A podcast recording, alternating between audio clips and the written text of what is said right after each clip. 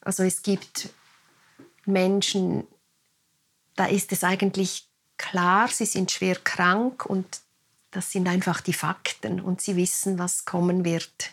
Und die Angehörigen wissen es auch, aber die Angehörigen können vielleicht nicht so gut damit umgehen.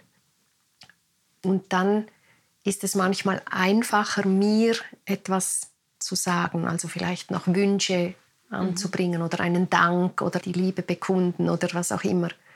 Manchmal ist es über einen so Vermittler einfacher als direkt und das berührt mich dann manchmal schon sehr.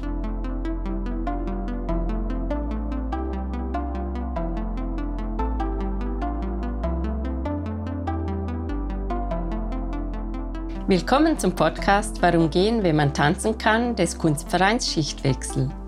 Mein Name ist Laura Hilti und ich freue mich, dass Doris Büchel heute unser Gast ist. Doris Büchel ist Autorin für Biografien und schreibt Briefe für Menschen in ihrem allerletzten Lebensabschnitt. Sie wuchs im Buch St. Gallen auf und absolvierte eine KV-Lehre in einer Buchdruckerei.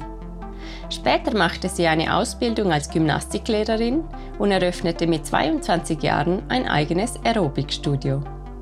Nach 15 Jahren verkaufte sie das Studio und wechselte zum Schreiben. Auf einen Journalismuslehrgang in Zürich folgten mehrere Jahre bei einer Lokalzeitung und schließlich mit 43 Jahren die Selbstständigkeit als freie Schreiberin, zuerst mit Schwerpunkt Reportagen und Porträts für Magazine, später mit Fokus auf biografischem Schreiben. Zwei ihrer Biografien landeten auf Anhieb auf der Schweizer Bestsellerliste. Seit sechs Jahren gibt die 51-Jährige auch das Literaturmagazin Edition One Page heraus, ist Shared Reading Leseleiterin und schreibt Briefe mit Menschen, die an einer unheilbaren Krankheit leiden. Vor zehn Jahren haben wir mit dem Kunstverein Schichtwechsel im Rahmen einer Ausstellung Interviews mit vielen verschiedenen Menschen geführt und sie zu ihrem Leben mit 25 Jahren befragt. Einer dieser Menschen war Doris Büchel. Dies war jedoch nicht der letzte Berührungspunkt, denn wir beobachteten mit großem Interesse, wie Doris ihren beruflichen Weg gestaltete und luden sie zu Vorträgen darüber ein.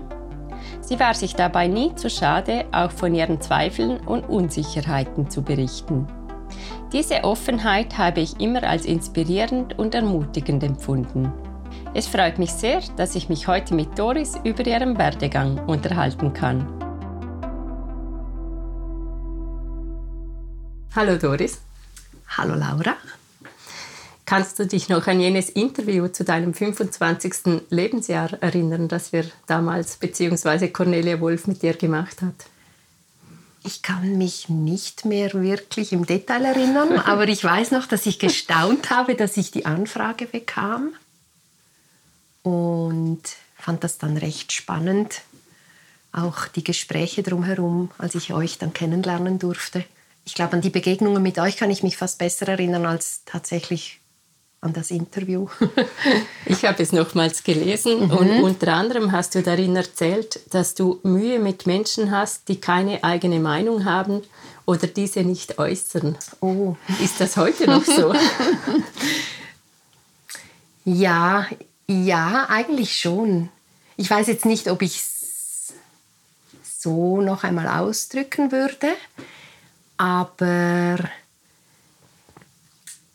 wenn ich jetzt an Situationen denke, wo man mit mehreren Menschen an einem runden Tisch sitzt und man unterhält sich über ein Thema und dann gibt es die, die sich einfach nicht äußern, einen Abend oder einen Nachmittag lang, das hinterlässt bei mir immer so ein bisschen ein komisches Gefühl. Ich kann dann nicht abschätzen, was sie denken, was sie davon halten.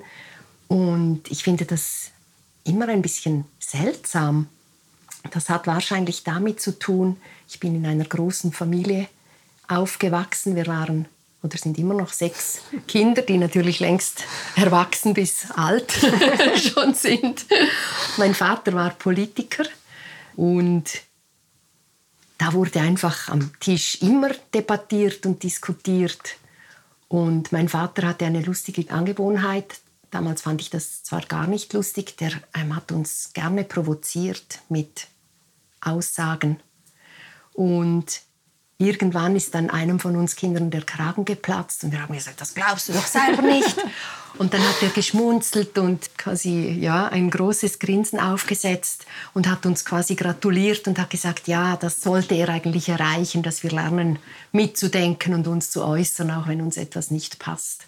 Und ich glaube, das kommt daher, dass ich denke, wenn man doch über etwas sich unterhält in einer Gruppe, man hat doch irgendeine Meinung, hat man doch. Oder man kann auch einfach sagen, ich weiß es nicht. Das ist natürlich auch okay, aber einfach gar nichts sagen und nur so konsumieren, das finde ich immer ein bisschen seltsam. Du bist eben in einer sehr großen Familie aufgewachsen. Unter anderem auch erwähnst du immer wieder deinen Schäferhund. Ja, das, okay. Das klingt sehr actionreich. ja, ich glaube, wir waren schon ein lauter Haufen, kann man das sagen. ja, natürlich mit sechs Kindern und einem Schäferhund, da geht schon was, da läuft was. Ein Bruder war, ist, seit ich mich erinnern kann, seit ich klein war, einfach ein begnadeter Musiker. Das war einfach immer laut in dem Zimmer, aber auch sonst. Und dann bringt noch jeder seine Freunde mit heim und das war einfach Jubel, Trubel daheim, das stimmt, ja. Du warst auch sehr sportbegeistert, hast du mir mal erzählt, und hast gerne getanzt. Oh ja, ich habe das Tanzen geliebt. Ich habe jede Gelegenheit genutzt, um zu tanzen. Ich weiß nicht, greife ich schon vor, wenn ich jetzt sage, ich habe ja dann knapp nach 20 ein Aerobikstudio eröffnet. Und wenn ich das so sage, ich, ich meine, ich stehe da schon dazu. Das war ein ganz wichtiger und super toller Teil meines Lebens. Aber es fühlt sich an, als wäre das schon so lange her, dass ich manchmal das Gefühl habe, wenn ich davon erzähle, das betrifft eine andere Frau. und ich, ich sage es deshalb, weil das war wirklich die Zeit, ich habe in diesem Aerobikstudio getanzt und getanzt und getanzt und ich habe im Ausgang getanzt.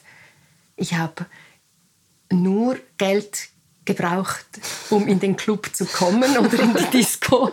Und dann brauchte ich kein Geld mehr, weil ich hatte keine Zeit, etwas zu trinken. Ich musste tanzen. Und daheim habe ich stundenlang MTV geschaut und Choreografien geübt. Habe das Janet Jackson abgeschaut. Ich glaube, ich werde mich dafür schämen, wenn ich den Podcast dann höre, weil ich jetzt gerade so offen bin. Ja, Tanzen war ganz wichtig für mich.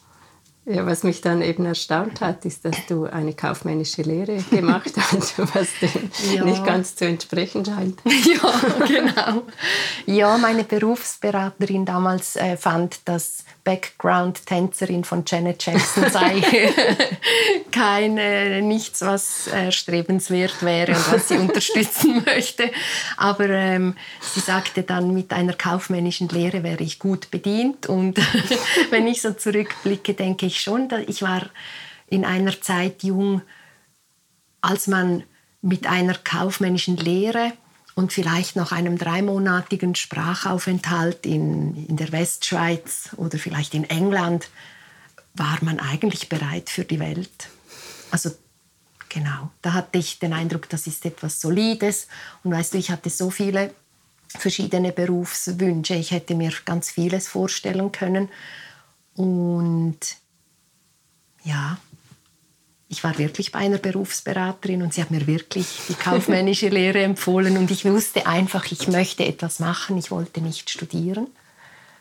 Und immerhin habe ich die kaufmännische Lehre in einer Buchdruckerei gemacht, in der auch eben gedruckt und gesetzt wurde im Haus und das war sehr spannend. Hat dich das geprägt, diese Erfahrung in der Buchdruckerei? Ich denke, ich könnte mir das gut vorstellen, dass mich das mehr geprägt hat, als ich das damals vermutet hätte. Damals habe ich nicht so weit studiert natürlich. Ich weiß einfach, das war eine schöne Zeit. Ich war gerne dort. Erst im Nachhinein habe ich auch schon mir das mal überlegt, dass mich das wahrscheinlich mehr geprägt hat. Ebenso dieser Umgang mit dem Papier und damals waren wirklich so die Du, das tönt, wenn ich mich reden höre, das tönt, als wäre ich schon irgendwie 100 Jahre oder so. Aber ja, das war wirklich noch Handwerk und ich durfte das irgendwie miterleben. Ich habe ja sogar noch Stenodiktate aufgenommen und mit Schreibmaschine Rechnungen geschrieben und so weiter. Das tönt wirklich, als wäre das schon 100 Jahre her. Mhm. Ich glaube schon, dass es mich ein bisschen geprägt hat. Du hast dann danach aber trotzdem wieder den sportlichen Weg gewählt und hast 15 Jahre lang dein Aerobikstudio betrieben. Ja. Hat das für dich Mut gebraucht? Nein, Mut war damals kein Thema. Ich hatte einfach unglaubliche Lust, das zu tun. Weil damals ist so diese Aerobikwelle aus Amerika zu uns rübergeschwappt. Und ich erinnere mich, dass ich wirklich mehrmals pro Monat mit dem Zug nach Zürich fuhr, um dort solche Aerobikstunden zu besuchen und Hip-Hop-Kurse und, und, und. und das war einfach toll. Und ich hatte dann einfach irgendwann dachte ich mir, warum fahre ich eigentlich immer nach Zürich? das kann man doch bei uns auch machen. Und ich habe mich einfach Hals über Kopf in dieses Abenteuer gestürzt. Also rückblickend glaube ich nicht, dass ich Mut brauchte. Ich habe einfach gemacht. Heute denke ich schon, dass es mutig war, aber damals hatte ich diese Überlegungen nicht. Wie kam es danach zum Schreiben? Weil das ist ja doch wieder eine ganz andere Richtung. oh mein Gott. Laura, du fragst mich Sachen. Also, wie soll ich das erklären? Manchmal habe ich das Gefühl, es sind einfach plötzlich Dinge da. Also ich bin da keinem Plan gefolgt. Es war einfach, ich war nach 15 Jahren, ich möchte vielleicht noch schnell sagen, ich habe dieses Aerobikstudio, also dieses kleine Unternehmen, darf ich glaube ich sagen, sehr erfolgreich, 15 Jahre lang geführt. Habe aber parallel dazu auch immer noch im kaufmännischen Bereich gearbeitet. Das war also eine wirklich sehr, sehr intensive, richtig tolle, schöne Zeit, aber sehr intensiv. Und es war ja schon klar, dass ich das nicht ewig machen kann. Ich war dann wirklich einfach auch einmal müde. Mein Körper brauchte eine Pause von diesen vielen, vielen intensiven Trainings. Und es ist jetzt vielleicht ein bisschen überspitzt gesagt, wenn ich sage, ich bin eines Morgens aufgewacht und dachte, schreiben könnte es sein. Aber so mehr oder weniger, doch, war das so. Ich habe manchmal so Eingebungen, ja, es ist dasselbe wie mit dem Schwimmen. Ich habe mich 30 Jahre nicht mehr für Schwimmen oder Wasser interessiert und eines Morgens wache ich auf und denke, ich will einfach gerne ins Wasser. Und seither bin ich eine Wasserratte und schwimme auch im Winter im See. Solche Dinge. Ich kann dann nicht genau sagen, woher das kommt. Aber sicher sagen kann ich, dass ich immer gerne geschrieben habe, dass mir das immer gelegen ist. Ich dachte einfach, ich möchte schreiben ich möchte ausprobieren, ob ich das kann. Habe den Lehrgang gemacht. An einer Journalistenschule? Oder? Ja, in Zürich, hm. genau. Aber kein Studium, sondern so ein Lehrgang, genau, wo ich, ich sage jetzt mal, das klassische Handwerk des Journalismus gelernt habe. Fand dann auch gleich eine Anstellung bei der Lokalzeitung. Und da hat es mir schon gezeigt, dass ich da schon auf der richtigen Spur bin ich kann es dir nicht besser erklären, es tut mir leid. Wie hat dich diese Zeit bei dieser Lokalzeitung geprägt oder was hast du da gelernt? Also toll war sicher, dass die mir als Neuling, der ja auch nicht mehr ganz jung war, überhaupt die Chance gegeben haben. Wie alt warst du da? Oh, ich habe befürchtet, dass die Frage kommt, weil ja, ich war schon also alt, ja, ich war 37. Mhm. Uralt? Uralt. Nein, aber halt nicht eine 20-jährige aufstrebende Jungjournalistin. eine typische Quereinsteigerin, sagen wir so. Ich weiß nicht, wie es mich geprägt hat, aber ich habe sicher viel gelernt weil ich einfach ganz viele verschiedene Themen bearbeiten durfte, was ich toll fand, was auch meinem Charakter entspricht, weil ich sehr vielseitig interessiert bin. Ich habe gelernt, unter Druck zu schreiben. Ich habe sehr, sehr viele Menschen kennenlernen dürfen. Wie es mich jetzt nachhaltig geprägt hat, kann ich nicht sagen, aber es hat mir sicher gezeigt, dass ich mit dem Schreiben auf der richtigen Spur bin.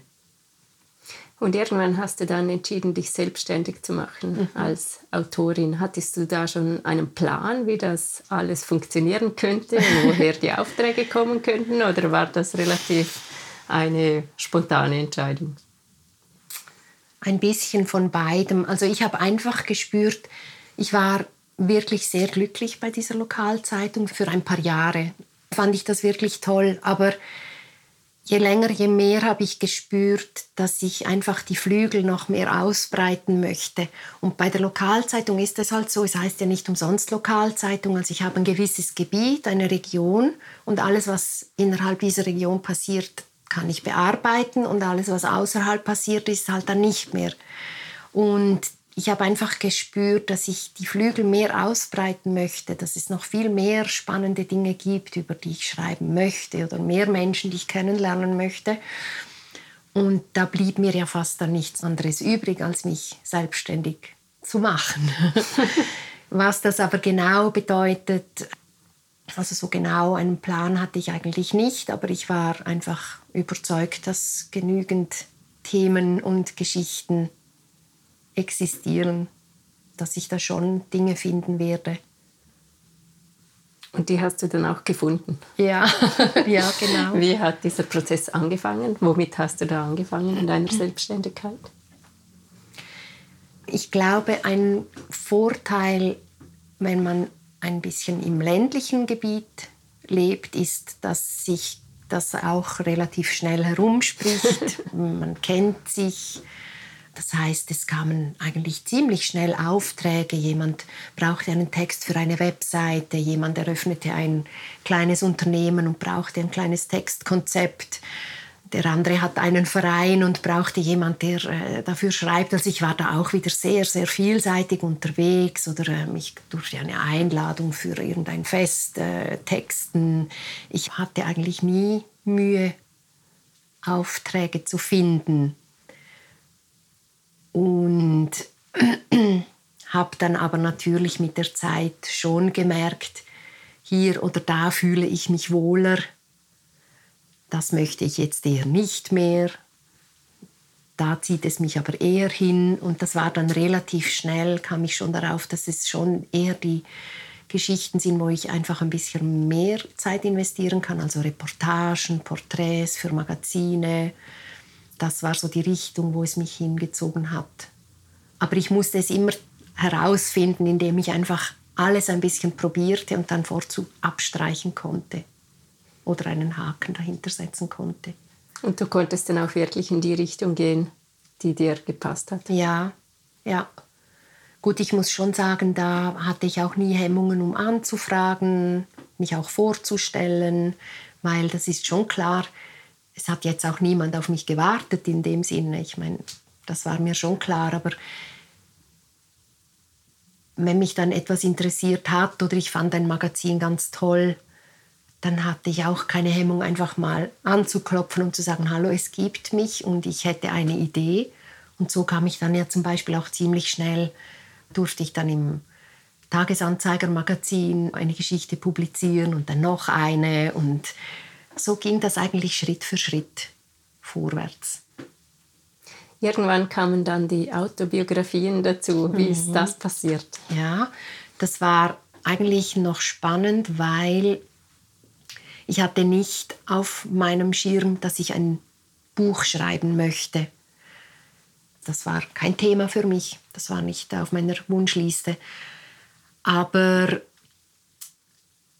wir waren, ich und mein Mann Marco waren an einer Lesung von Arno Kamenisch und waren auf dem Heimweg und ganz inspiriert. Und äh, ich habe zu meinem Mann gesagt, der war ja früher Skirennfahrer und ich habe zu ihm gesagt, ja, du hast aus 20 Jahren Skiweltcup so viele Geschichten, du hast so viel erlebt, es gäbe so viele tolle Anekdoten zu erzählen und ich bin immer auf der Suche nach Geschichten. Wir könnten uns ja vielleicht zusammentun und so ein kleines, feines Büchlein mhm. zusammenschreiben. Du erzählst, ich schreibe, genau.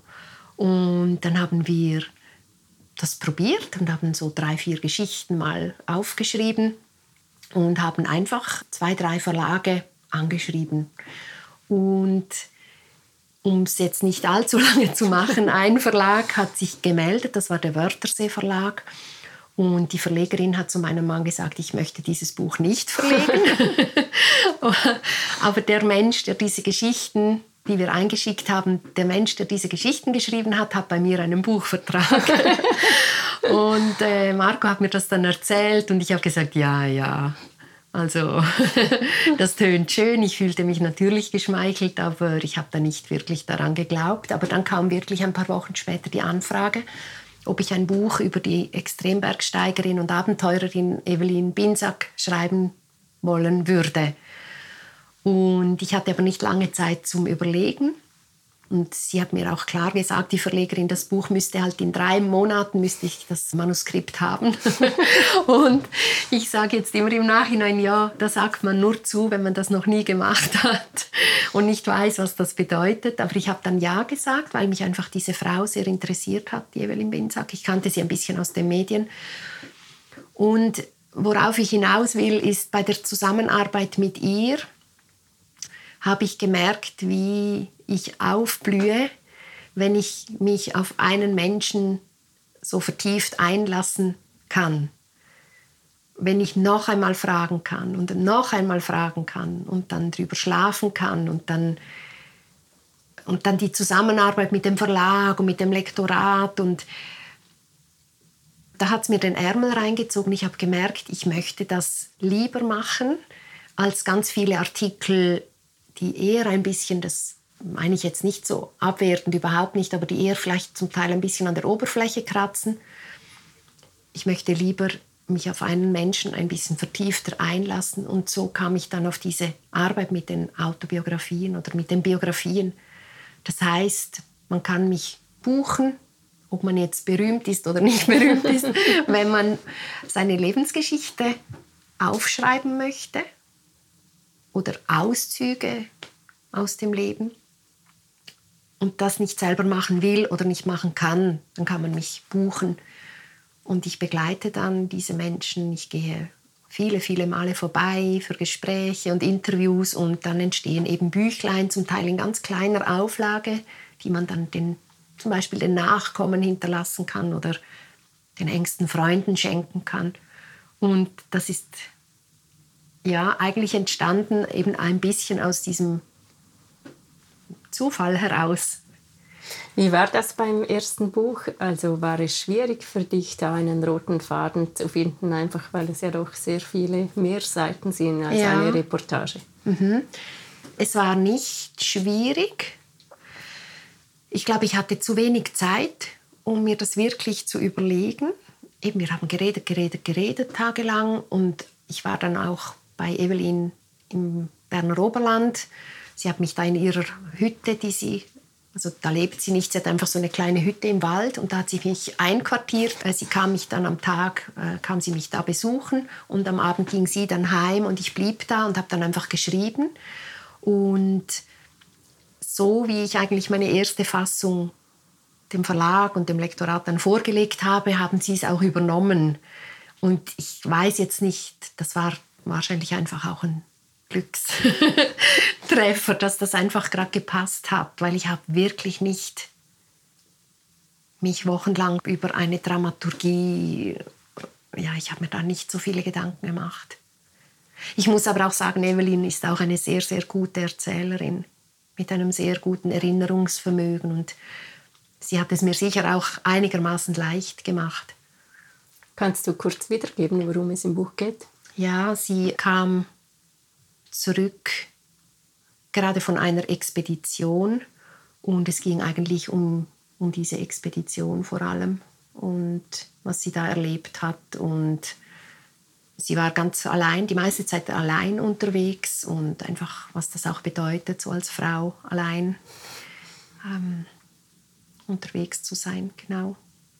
Es ist nicht so eine klassische Biografie, die bei der Geburt beginnt und im Hier und Jetzt endet quasi, sondern es ging eigentlich um, um ihre letzte größere Expedition. Genau.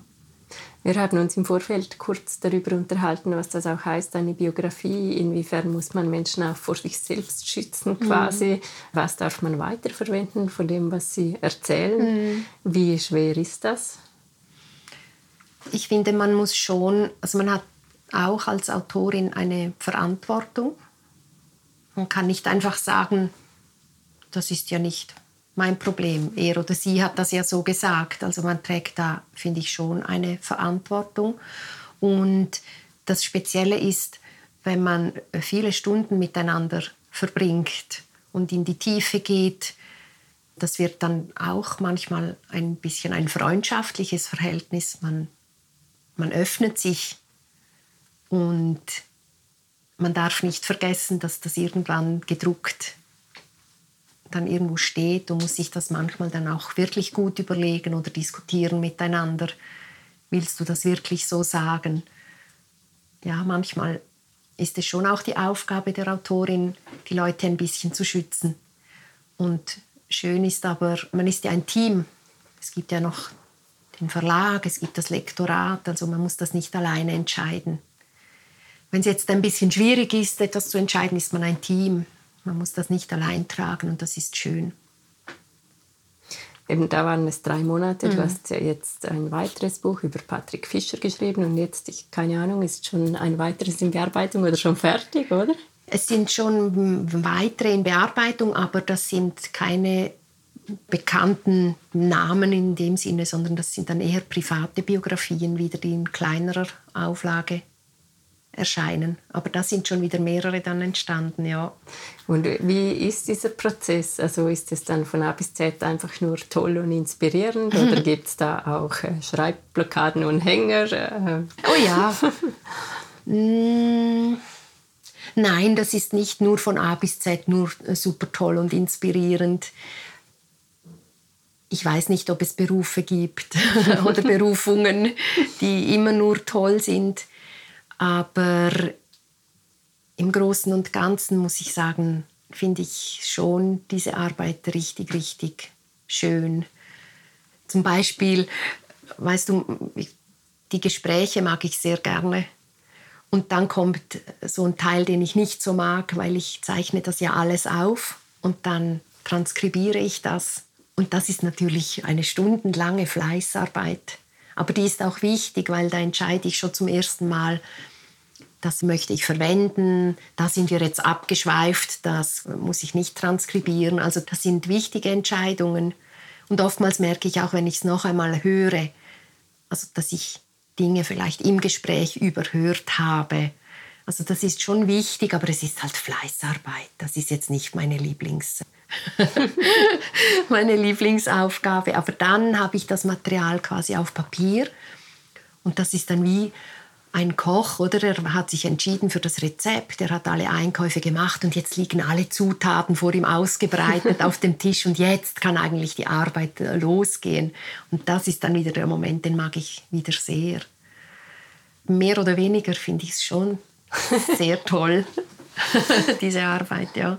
Und das ist etwas, was du auch in Zukunft machen möchtest, dich äh, über äh, eben mehrere Monate in die Geschichte eines Menschen zu vertiefen den du ja davor meistens noch nicht gekannt hast.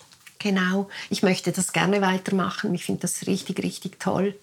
Ich muss dazu aber auch sagen, es ist ja nicht meine einzige schreiberische Tätigkeit, die ich mache. Ich schreibe ja seit Januar auch für zum Beispiel das Gasthaus Traube in Bux. Das wurde sehr aufwendig und sehr schön neu renoviert und ich darf da der schreibende Teil des Redaktionsteams sein.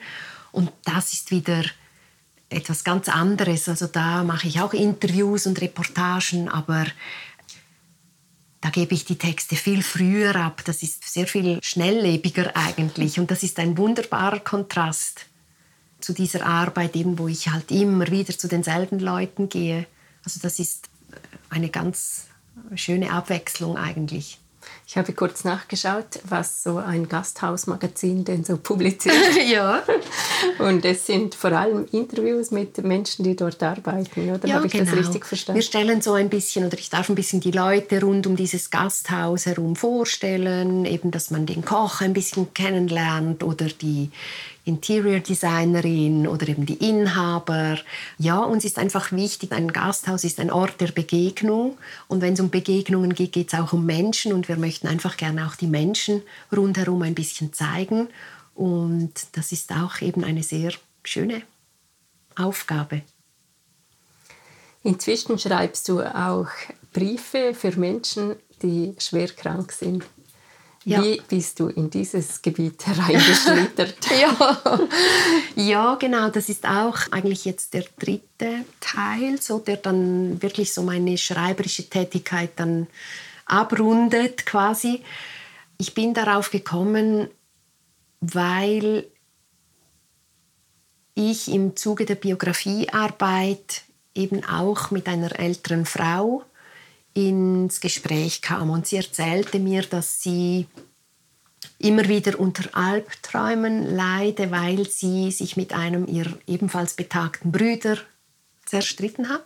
Sie hat mir einfach gesagt, es beruhe vermutlich auf einem Missverständnis, es sei eigentlich gar nicht so schlimm, aber sie haben keinen Kontakt mehr oder nur noch sehr, sehr wenig und sie findet das sehr schade und hat mir das so erzählt und ich habe gespürt, dass sie das wirklich, es ist etwas, das sie berührt und das sie beschäftigt. Und ich habe gesagt, ja, dann äh, melde dich doch, man kann doch über alles reden. Und dann hat sie gesagt, nein, das ist schon wie zu lange her. Sie hat den Mut nicht. Und dann habe ich gesagt, schreib doch einen Brief. Und dann hat sie gesagt, sie wüsste nicht wie und außerdem ihre Handschrift sei schon ein bisschen zitterig und das gehe nicht. Sie könne keinen Brief mehr schreiben. Und ich habe ihr angeboten, ihr zu helfen. Und sie hat das Angebot zum Glück angenommen. Wir haben uns hingesetzt und haben tatsächlich einen Brief von diesem Bruder formuliert ganz offen, dass sie es schade findet, dass der Kontakt nicht mehr da ist und so weiter. Und sie hat den Brief wirklich abgeschickt, was ich sehr toll und mutig fand. Und tatsächlich ist dieser Bruder ein paar Tage später bei ihr vor der Haustüre gestanden. Wow. Ja, absolut, genau. Und es war dann, äh, so, sie hat mir das erzählt, es war jetzt nicht alles danach Friede, Freude, Eierkuchen, aber sie konnten ein Gespräch führen und es ging ihr einfach wirklich wesentlich besser danach. Und ich habe gespürt, ich meine, ich schreibe selber gerne Briefe. Ich mag das sehr. Ich bekomme auch gerne Briefe. Und ich habe einfach wieder gespürt, was für eine Kraft darin auch steckt. Und mir ist das jetzt nicht wirklich schwer gefallen. Es war für mich einigermaßen leicht. Und so kam ich auf die Idee, dieses Angebot, Briefe zu schreiben für Menschen, die aus irgendwelchen Gründen nicht selber einen Brief schreiben können oder wollen oder nicht mehr können, einfach das anzubieten. Und dann habe ich mir überlegt, wo könnte dieses Bedürfnis sein? Und ich machte eine Liste. Und unter anderem stand auf dieser Liste, dass ich mich melden möchte beim Hospiz in Werdenberg. Und ja, so kam ich an einen Tisch mit dem Leiter des Hospiz in Werdenberg. Und das Lustige oder Faszinierende bei diesem Gespräch war, ich habe ihm das dann formuliert, meine Idee, und er sagte, sprichst du von der würdezentrierten Therapie? das gibt es schon. Und ich habe gesagt, ähm, ich weiß es nicht, ich habe das noch nie gehört. Und er stand auf und ging zum Büchergestell und zog ein Buch heraus und sagte, lies das.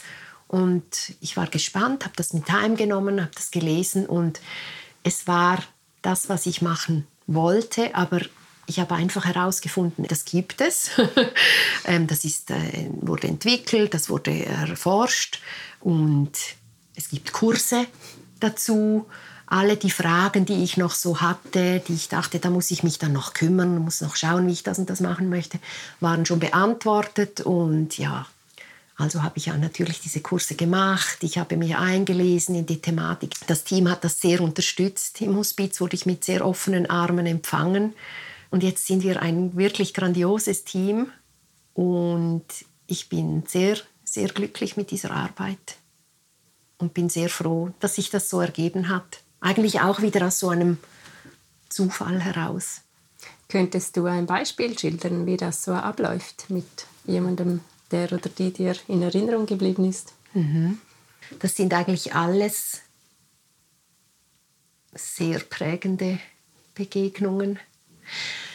Aber ich kann vielleicht sagen, wie das mm, abläuft. Also das heißt, ich werde gebucht vom Hospiz. Also das sind nicht die Patientinnen und Patienten, die mich buchen, sondern das Hospiz und die Ärzte und das Pflegepersonal, die kennen mich und die kennen das Angebot. Und sie spüren aufgrund der Gespräche, die sie mit ihren Patienten führen, wo das ein Bedürfnis äh, bestehen könnte. Und äh, wenn sie den Eindruck haben, da könnte so ein Brief hilfreich sein, sind sie schon diejenigen, die in einem Vorgespräch davon erzählen. Und dann sagen die Patienten, ja, das würde mich eigentlich interessieren oder eben nicht. Und dann werde ich gebucht. Und dann gehe ich da vorbei, wir lernen uns kennen, wir ähm, reden ein bisschen darüber, für wen könnte so ein Brief sein, was soll ungefähr der Inhalt sein.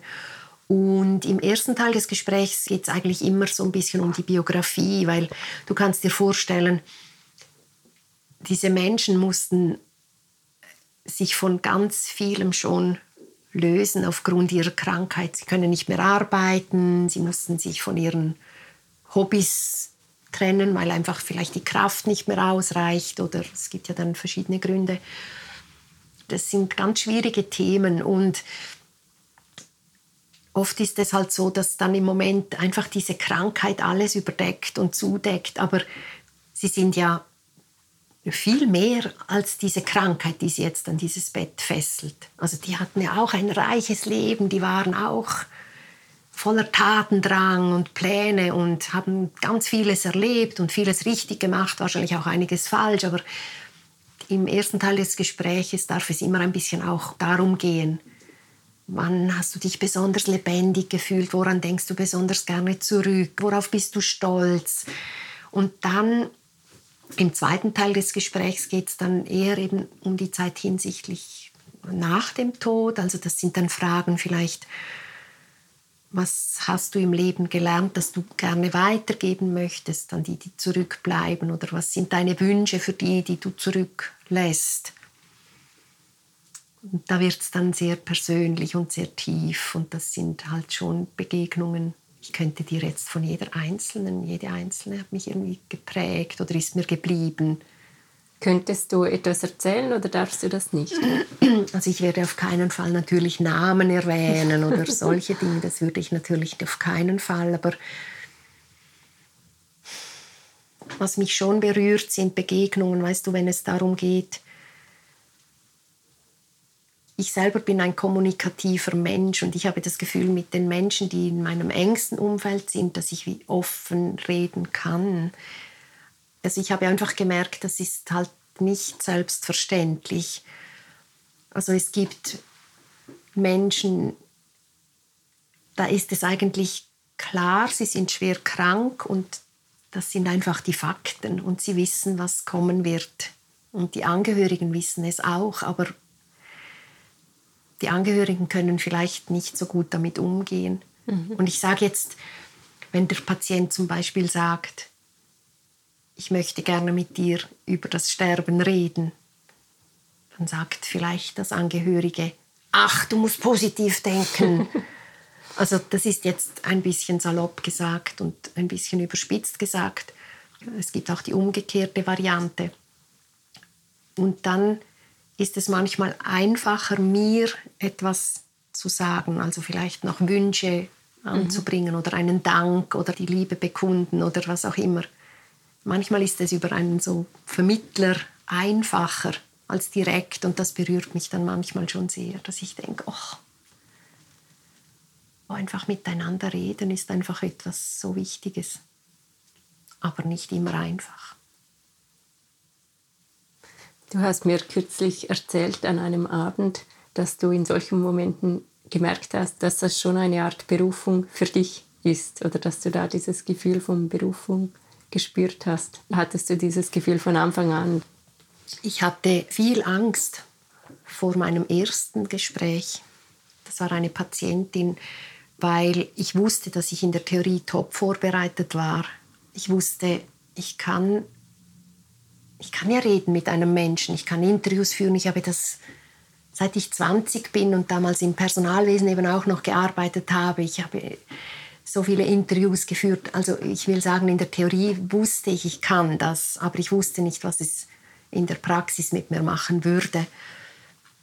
Und ich wusste, dass es funktioniert eigentlich von dem Moment an, als ich am Bett meiner ersten Patientin saß, weil da überkam mich so eine Ruhe, dass ich gespürt habe, ich bin da richtig, ich kann das machen und ich möchte das machen. Und ich habe, glaube ich, noch nie bei einer Arbeit eine ähnliche Sinnhaftigkeit, ist das ein Wort, gespürt wie einfach wie dabei.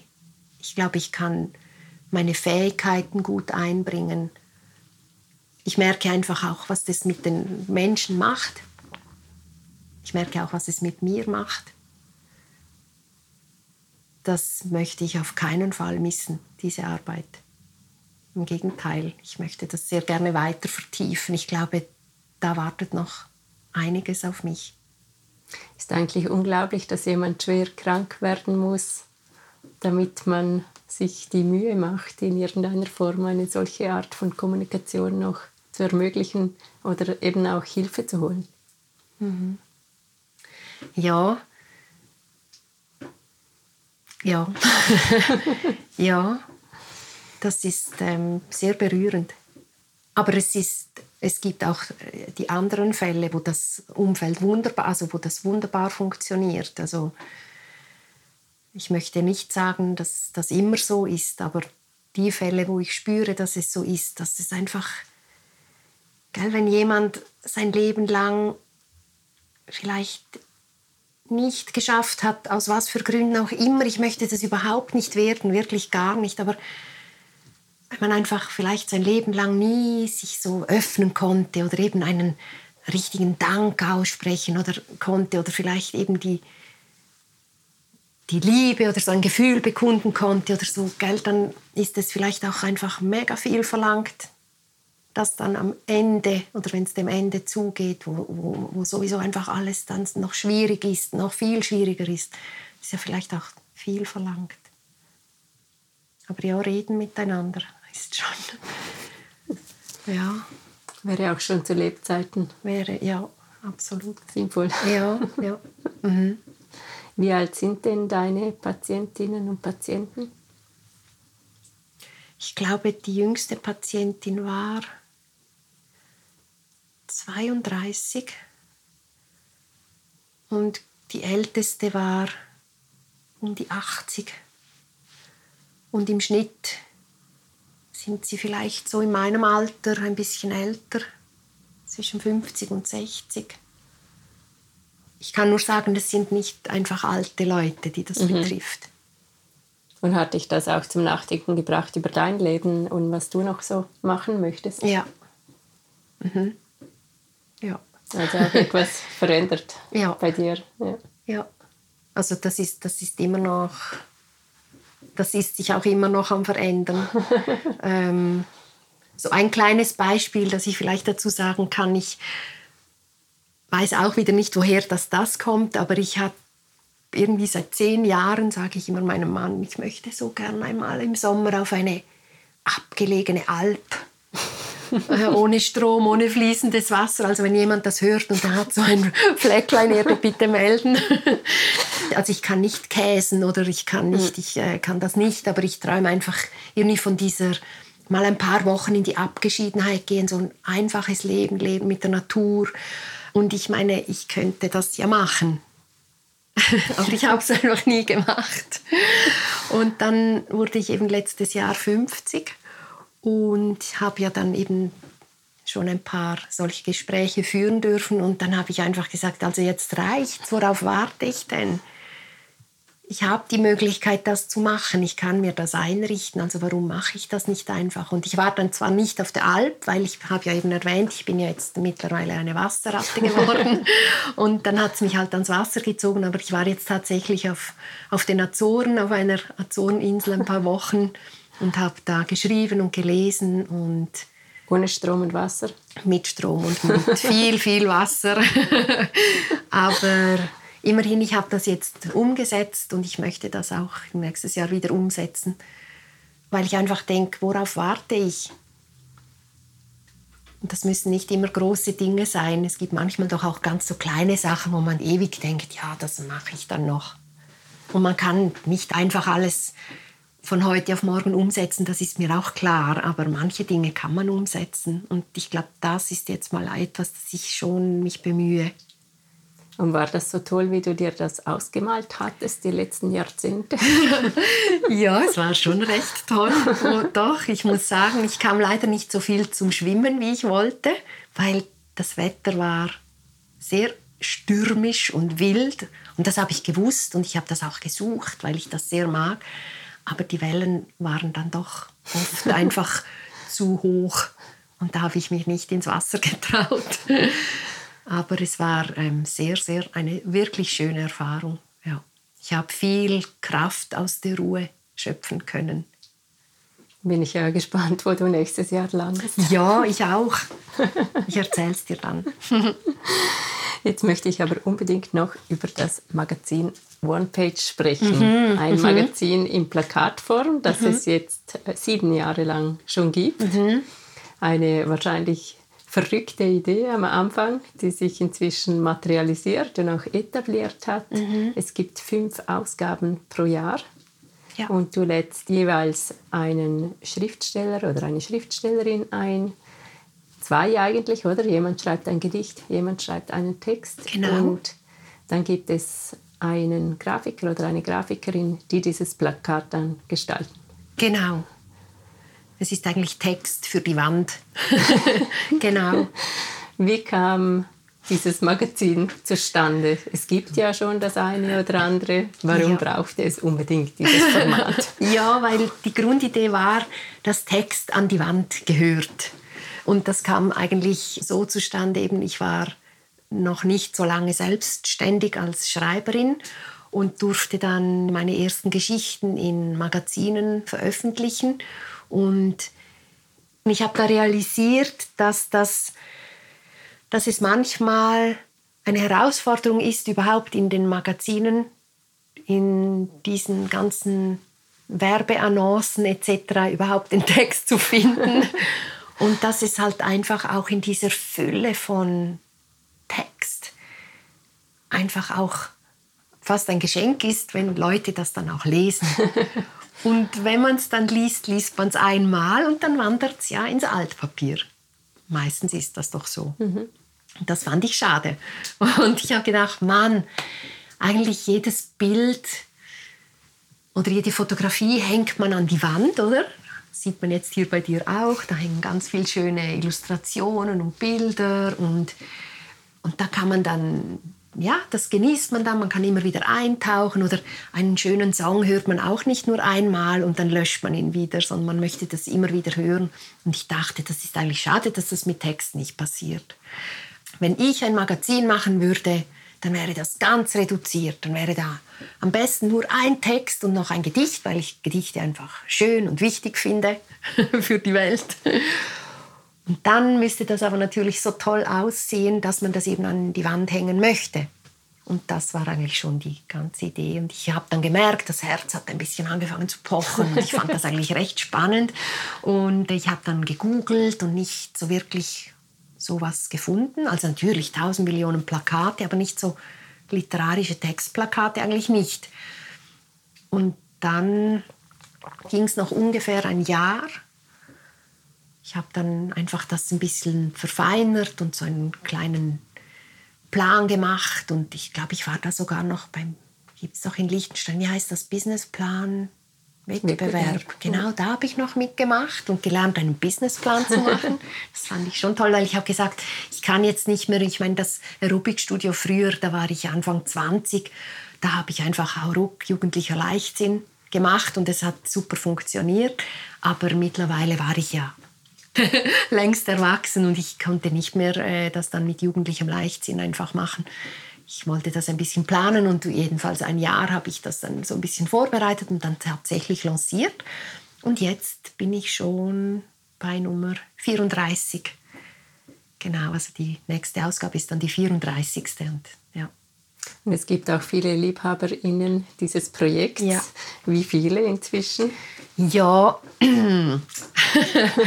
also ich habe rund 300 Abonnentinnen und Abonnenten aus dem deutschsprachigen Raum und je nach Tagesverfassung finde ich das eine stattliche, schöne Anzahl oder eher so, mm, ist jetzt doch nicht gerade wirklich so viel.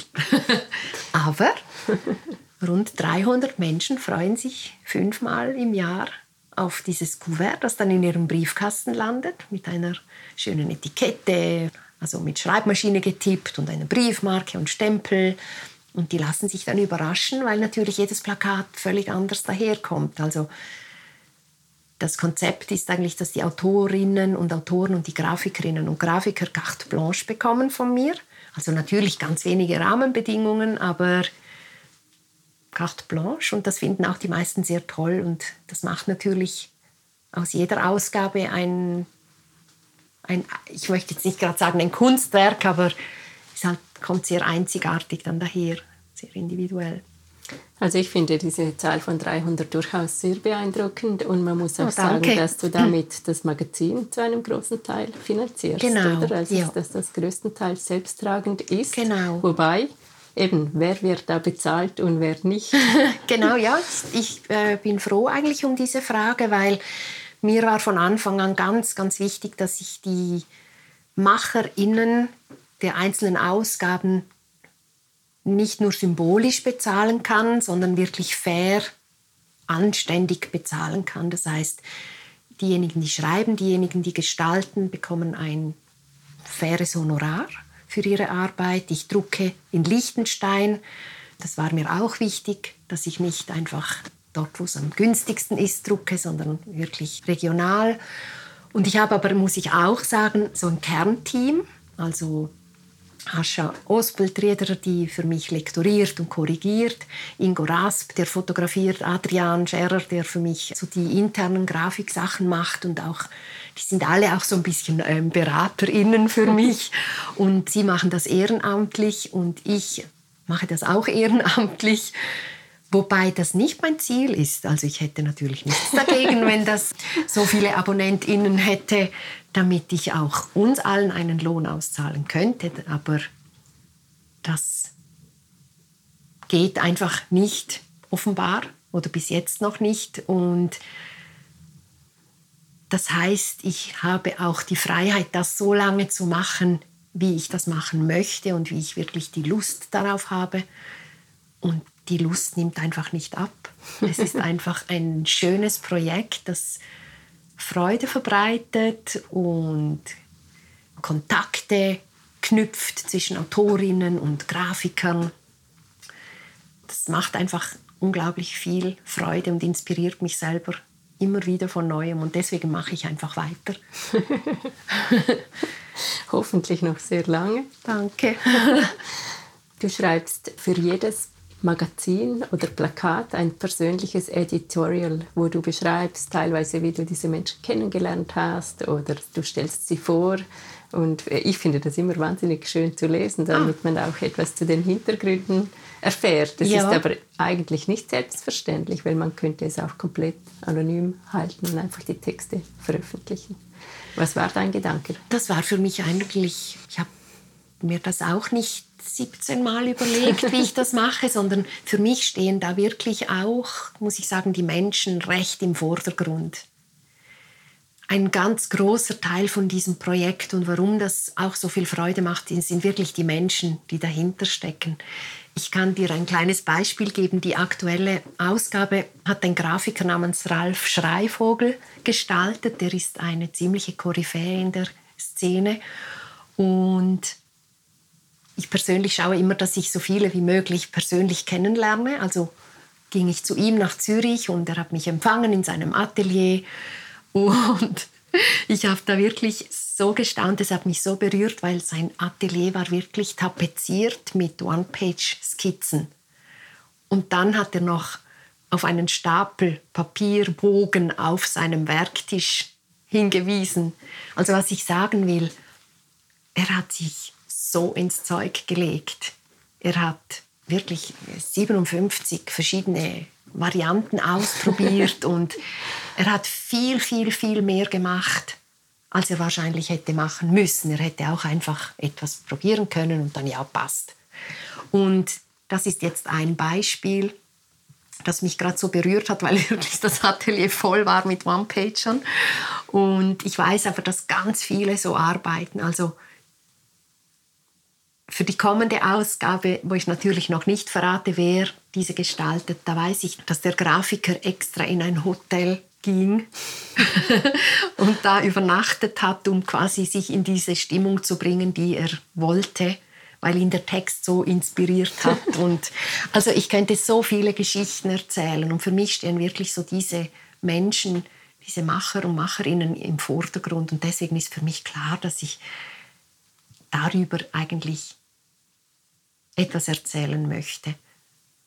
Eigentlich habe ich auch schon überlegt, wer weiß, vielleicht gibt es echt einmal ein Buch einfach über die Geschichten, um ja. diese Menschen noch mehr hervorzuheben, einfach, weil das inspiriert mich extrem.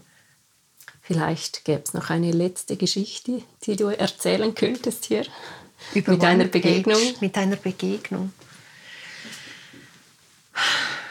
jetzt die eine rauszupicken gell? äh, und das aus dem Ärmel schütteln. Es sind einfach so viele. Soll ich einen Vorschlag machen? Ja, mach doch einen Vorschlag. Ich habe gerade den Text von Benz Friedli nochmals ja. gelesen. Ah ja. Und das scheint mir etwas, was eine sehr intensive Verbindung war. Zumindest hat es von außen so gewirkt. Ja, genau. Wie kam das zustande? Ja, Benz Friedli. das ist ein schönes Beispiel, weil ich schätze ihn nicht nur für das, was er auf der Bühne bringt und was er schreibt, und einfach seine große Kreativität. Ich schätze ihn einfach auch sehr als den Menschen, wenn er eben nicht auf der Bühne steht. Und da gab es einfach schon ein paar Begegnungen und da hat sich eine schöne Beziehung, so eine freundschaftliche Beziehung entwickelt.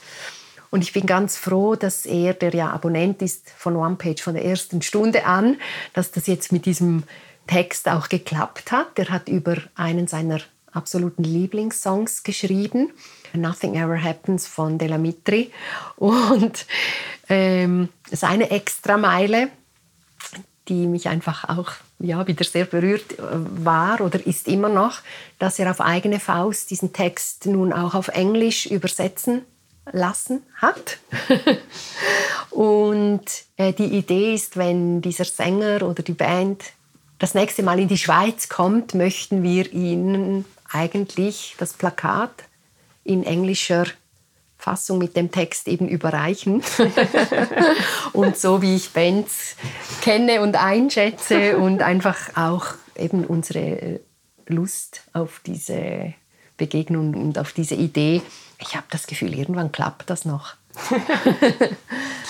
ist eigentlich extrem schön, jetzt mal abgesehen von diesem Beispiel, was sein könnte, auch was sich schon ergeben hat. Oder? Ja. Du hast auch im Vorfeld schon erzählt, dass sich viele Leute kennenlernen, teilweise auch danach noch zusammenarbeiten. Ja. Also dass das weit über das hinausgeht, was du eigentlich noch vielleicht überhaupt erfährst. Ja, genau, das stimmt. Dann höre ich plötzlich, ja, dieser Autor hat entschieden, das nächste Buch mit dieser Grafikerin zu machen. Also das zieht dann wirklich Kreise und das finde ich wirklich schön. Gibt es noch eine lange Liste an AutorInnen und GrafikerInnen, die du anfragen möchtest? Ja, tatsächlich ja. Diese Wunschliste gibt es.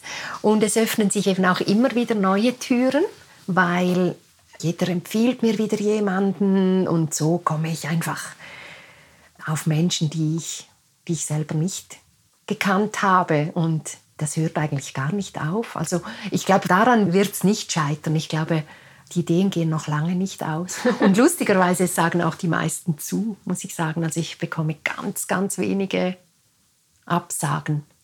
Fast alle freuen sich sehr über die Anfrage und sagen sehr gerne zu. Ja, dann freuen wir uns sehr, wahrscheinlich nicht nur ich, auf die nächsten Ausgaben des One-Page. Mhm. Noch eine letzte Frage. Du hast kürzlich an einer Ausstellung mitgewirkt und da ging es um den Satz, bevor ich sterbe, möchte ich gern. Mm. Ja. Was wäre denn deine Ergänzung zu diesem Satz? Das kann ich jetzt gerade sagen, weil das ja noch nicht so lange her ist und ich mir natürlich dazu dann Gedanken gemacht habe. Das war ein schönes Projekt, organisiert von der Krebshilfe Liechtenstein. Das einfach, das ist so eine Wanderausstellung. Es gibt auch eine Webseite dazu, wenn das jemand interessiert. Before I Die oder eben Bevor ich sterbe. Das kann man googeln und dann stößt man darauf. Und mein Satz war dann, bevor ich sterbe, möchte ich immer wieder meine inneren Grenzen sprengen. Und das ist natürlich ein bisschen getrickst, weil ich möchte natürlich noch wahnsinnig viel machen, bevor ich sterbe. Und es fiel mir einfach schwer, das eine, welche dann herauszupicken. Und in diesem die inneren Grenzen sprengen, habe ich gedacht, da steckt ganz viel drin, weil tatsächlich habe ich in meinem Leben schon so manche innere Grenze sprengen müssen. Du hast mich ganz am Anfang des Gesprächs mal gefragt, hat es dich Mut gekostet, damals ein Aerobikstudio zu eröffnen? Und damals, glaube ich, war wirklich so der jugendliche Leichtsinn überwiegend. Aber ich brauche immer wieder Mut, um Dinge zu tun. Ich bin keine, die die Sachen einfach macht und auf die lockere Schulter nimmt. Ich muss immer wieder Grenzen sprengen, aber ich bin so froh, dass ich das auch immer wieder mache und mich traue, weil es mich einfach dahin gebracht hat, wo ich heute bin. Und ich bin ganz glücklich da, wo ich heute bin. Und ich möchte einfach, dass, wenn ich an die nächste innere Grenze stoße, dass ich wieder den Mut habe, sie zu sprengen, ist vielleicht ein bisschen groß gesagt, aber einfach mich nicht von meinen Zweifeln oder Ängsten ausbremsen zu lassen, sondern einfach dies wahrzunehmen, anzunehmen und dann ist trotzdem einfach es trotzdem zu tun. Ich könnte auch sagen, bevor ich sterbe, möchte ich Tango tanzen in Buenos Aires. bevor ich sterbe, möchte ich auf meine ähm, abgelegene Alphütte ohne Strom und Wasser gehen. Bevor ich sterbe, möchte ich also so viele Dinge. Aber eben dieses innere Grenzen sprengen, das, da hoffe ich, dass ich das immer wieder machen kann. Dass ich immer wieder weiterkomme in dem Sinne, genau. Dann möchte ich mich ganz herzlich für dieses schöne Interview bedanken und auch, dass du mit deinem Magazin OnePage dein Glück auch an andere weiterschenkst. Das ist immer eine Freude, es zu erhalten, im Briefkasten zu finden, zusammen mit deinen Schreibmaschinen getippten. Danke Briefen. vielmals. Darf ich dir auch noch ein Kompliment machen? Ich kann es immer noch rausschneiden. Nein, das, das, genau. Weil ich finde wirklich, also Du machst mit deinem kunstfreien Schichtwechsel einfach auch grandiose Sachen. Gerade die letzte Ausstellung Trautes Heim hat mich so berührt in vielerlei Hinsicht. Du inspirierst mich wirklich seit Jahren auch immer wieder und dafür möchte ich dir echt auch danken. Ich kann mir vorstellen, dass du auch hin und wieder die eine und andere innere Grenze sprengen musst und ich finde es einfach auch super schön, dass du das immer wieder machst und eben so tolle Dinge auf die Füße stellst. Wie auch diesen Podcast, den ich sehr toll finde. Danke vielmals für das. Dann danke ich auch dir für dieses überraschende und schöne Feedback und wir sehen uns. Gerne.